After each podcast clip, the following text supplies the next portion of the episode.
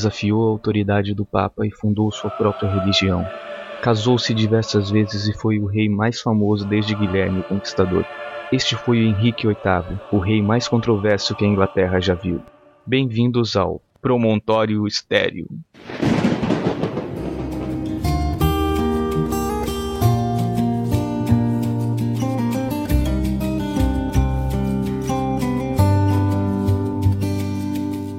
No Palácio da Placência, em Greenwich, no dia 28 de junho do ano da graça de 1491, nasce o segundo filho do rei Henrique VII, primeiro monarca da dinastia Tudor, cuja heráldica ostentava formosas e simétricas pétalas de rosas vermelhas.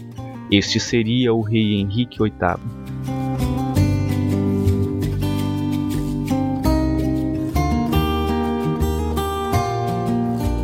Henrique teve ainda outros seis irmãos, Contudo, apenas três deles sobreviveram à infância, entre eles Arthur, o sucessor direto da coroa do pai, e Maria, que mais tarde Henrique faria com que se casasse com o rei francês para selar a paz entre os dois reinos.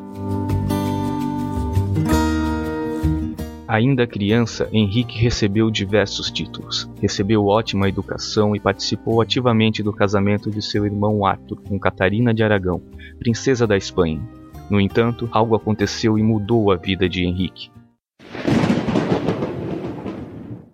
Em 1502 morre, aos 15 anos, Arthur, deixando para Henrique todas as responsabilidades da sucessão de seu pai.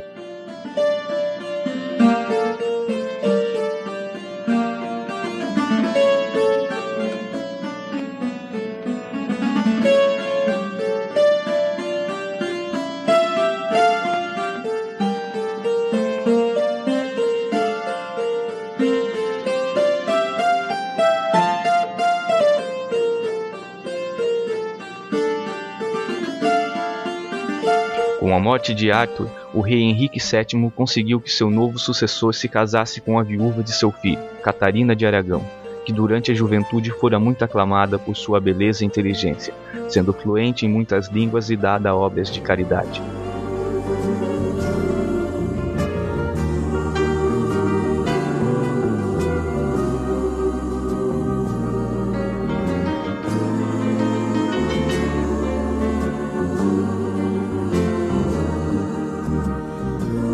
Em 1503 fora, então, assinado um tratado para o casamento de Henrique VIII e Catarina, embora Henrique, com ainda 11 anos, não pudesse viver com sua consorte, e precisassem também de uma dispensa papal.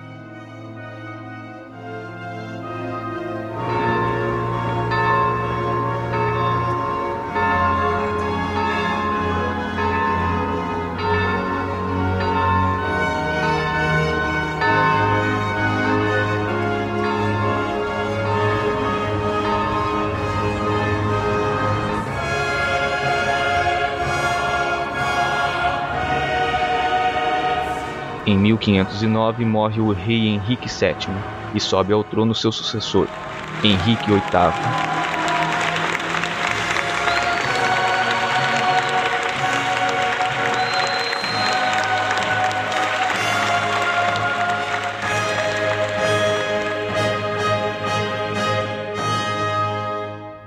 Logo que assumir o reinado, Henrique afirma que o último desejo de seu pai era que se casasse com Catarina de Aragão. Então declara que se casaria com ela, não obstante as implicações das questões não resolvidas com a Igreja. Então, no dia 23 de junho de 1509, Henrique leva sua esposa para a abadia de Westminster para sua coroação e uma grande festa com um suntuoso banquete.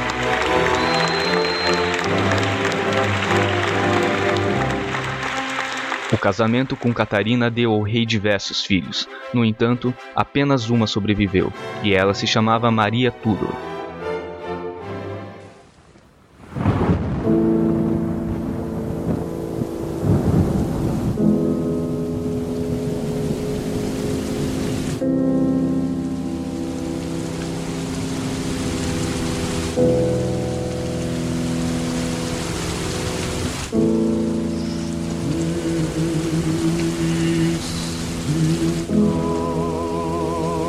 Como Catarina não pudesse dar ao rei um único varão, Henrique começou a se relacionar com Ana Bolena, da comitiva da companhia da rainha Catarina, por quem se apaixonou. Para que pudesse se casar com Ana Bolena, Henrique VIII procurou o Papa Clemente VII para que este dissolvesse seu casamento com Catarina de Aragão, alegando que os numbentes eram de primeiro grau. Naturalmente, este pretexto era falso, já que o Papa Júlio II dera dispensa para que Henrique desposasse Catarina. A corte, preocupada com a sucessão do rei, endossava suas alegações, e Catarina apelava à Santa Sé por justiça. Então Henrique enviou o processo para o Tribunal de Roma, e em 1531 o Papa proibiu Henrique de se casar enquanto o caso estivesse em julgamento. E na Inglaterra, mais de 8 mil mulheres partidárias da Rainha Catarina faziam manifestações nas ruas de Londres.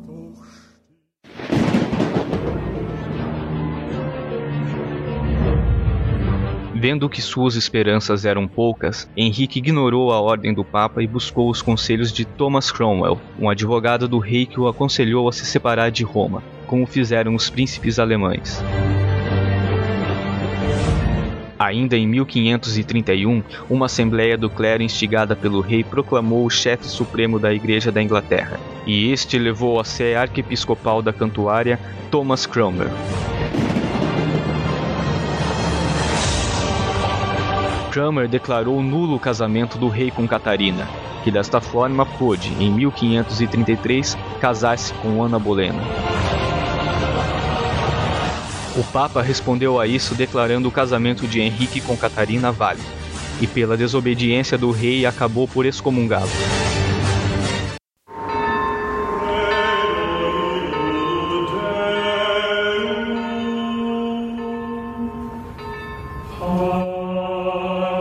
Henrique VIII criara a Igreja Anglicana e determinou que aqueles que não reconhecessem a religião como única e suprema na Inglaterra seriam punidos com a morte. A maioria do clero submeteu-se, porém, alguns leigos e clérigos resistiram até a morte, como Thomas More e o bispo John Fisher.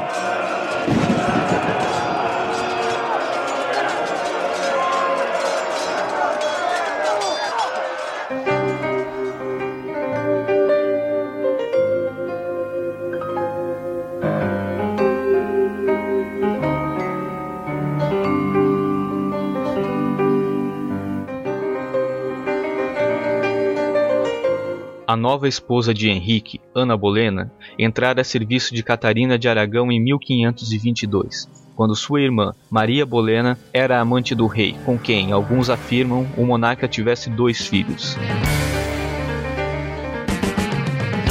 Educada nos Países Baixos, tinha grande conhecimento em diplomacia e assim que se tornou esposa do rei Henrique, foi logo declarada Marquesa de Pembroke, fazendo-se a primeira mulher a receber título semelhante.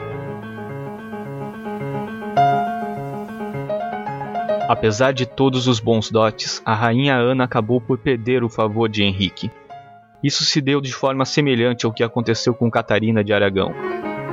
Ana Bolena, após dar à luz a princesa Isabel, teve outras gestações que acabaram em aborto ou morte da criança, e o rei já começava a se preocupar mais uma vez com sua sucessão.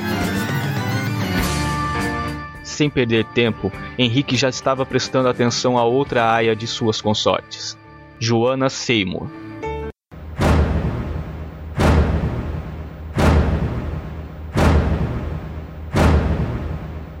Para se livrar de Ana Bolena, talvez influenciado mais uma vez por Thomas Cromwell, Henrique VIII prendeu a esposa sob acusações de bruxaria, adultério, incesto, injúrias e conspiração.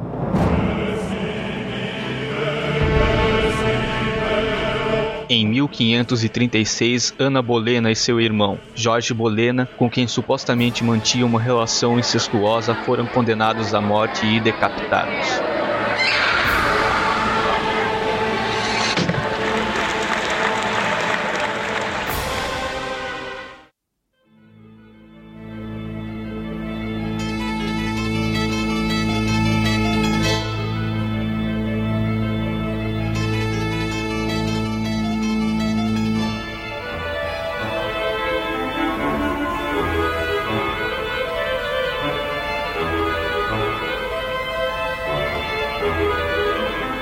Semanas após a morte de Ana Bolena, o rei Henrique VIII volta a se casar, desta vez com Joana Seymour, que era antítese da esposa anterior e, portanto, avessa às extravagâncias com roupas e modos de conduta. Nesta época, Henrique aprovou a Constituição de Gales, que anexou o território à Inglaterra, fazendo-os um só país.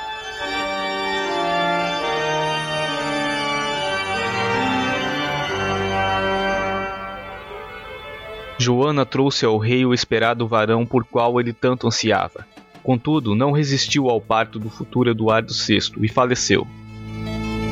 Henrique gostava tanto de Joana que organizou-lhe um funeral monumental, declarando luto na corte por muito tempo.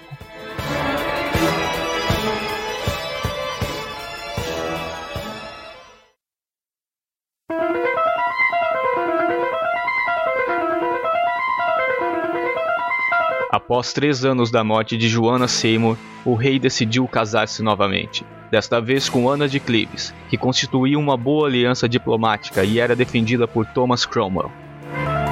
Ana não era uma mulher bonita e tinha marcas de varíola no rosto, o que era naturalmente escondido nos retratos da noiva, e isso deixou o rei Henrique desconsolado desde a primeira vez que a viu.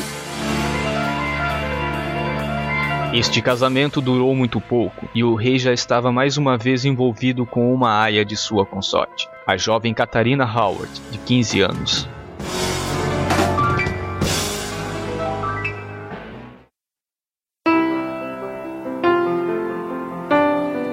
Henrique VIII casou-se com Catarina Howard, prima de Ana Bolena, em 1540. O monarca a presenteava com adornos luxuosos, mas ainda assim a jovem rainha não encontrara felicidade no casamento e passou a se corresponder com Thomas Culpeper, além de chamar um antigo amante seu para compor a corte.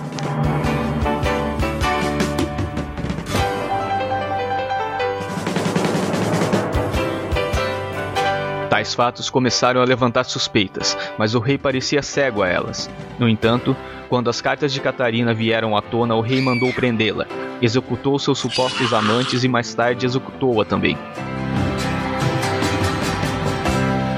Conta-se que na prisão, na Torre de Londres, Catarina ensaiou por dias sua própria execução.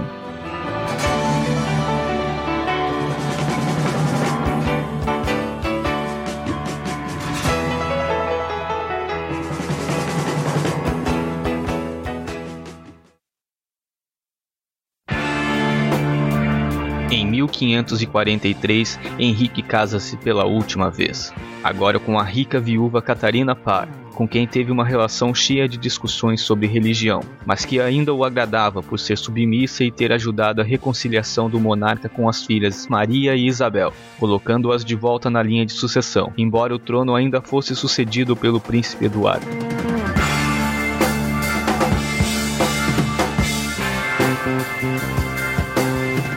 Final de sua vida, o rei Henrique tornou-se incrivelmente obeso, com vários problemas de saúde e só podia ser transportado por invenções mecânicas. Supostamente, sua obesidade se deu por conta de um acidente de justa, que teria deixado uma de suas pernas machucada e gradativamente ulcerada, impedindo-o de se locomover. Isso fez com que morresse mais cedo, aos 55 anos, em 1547, no Palácio de Whitehall, seu corpo está sepultado na Capela de São Jorge, no Castelo de Windstone.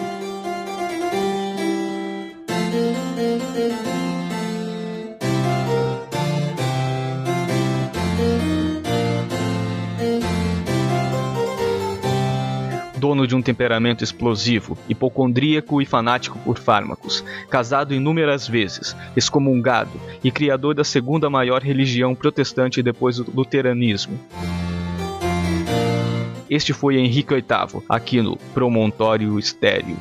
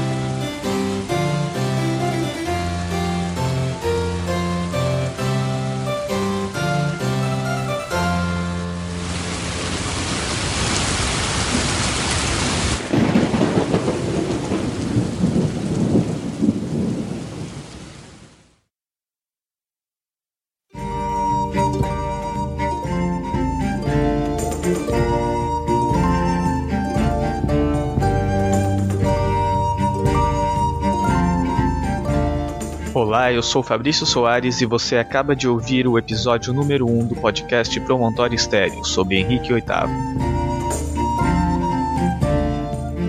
Ao fundo você ouve Pastime with Good Company, composta pelo próprio Henrique, em uma versão do álbum Live the Legends, de 1992. Pastime with good company,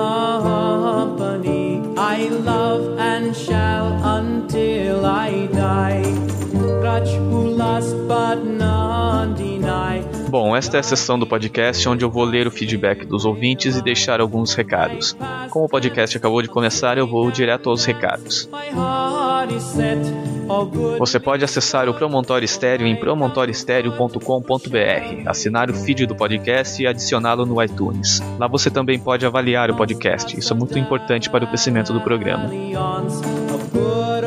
Pode também seguir o Promontório Estéreo nas redes sociais. No Facebook é o facebook.com barra e no Twitter é o arroba Promontestéreo. Deixe sua opinião a respeito do episódio nos comentários do post ou mande um e-mail para promontorioestereo.gmail.com. Opiniões, críticas, sugestões e elogios são sempre bem-vindos. Eu sou Fabrício Soares e até o próximo episódio do Promontório Estéreo.